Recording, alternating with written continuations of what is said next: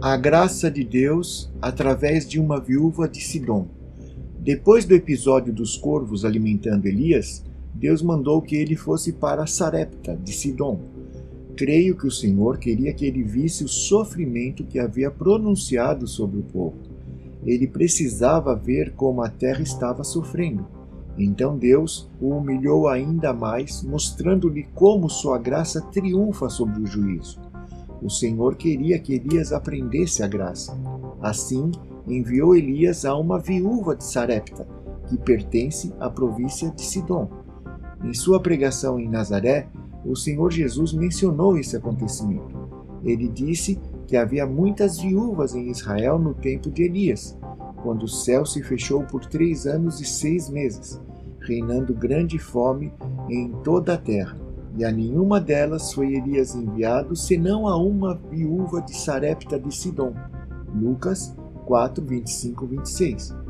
Por que isso é importante? Por que a cidade de Sidom?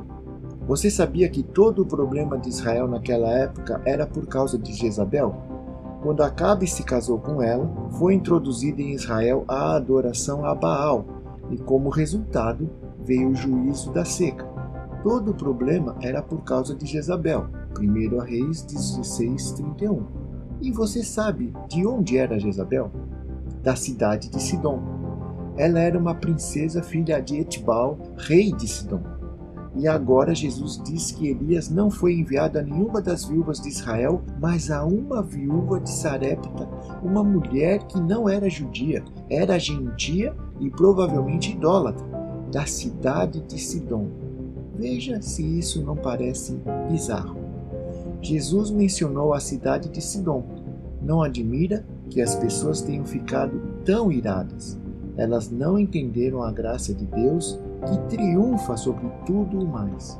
Uma moradora de Sidom, o centro da adoração de Baal, recebeu a graça de Deus no meio do juízo. Isso certamente foi algo bem embaraçoso para Elias. É claro que Deus o estava ensinando sobre a graça.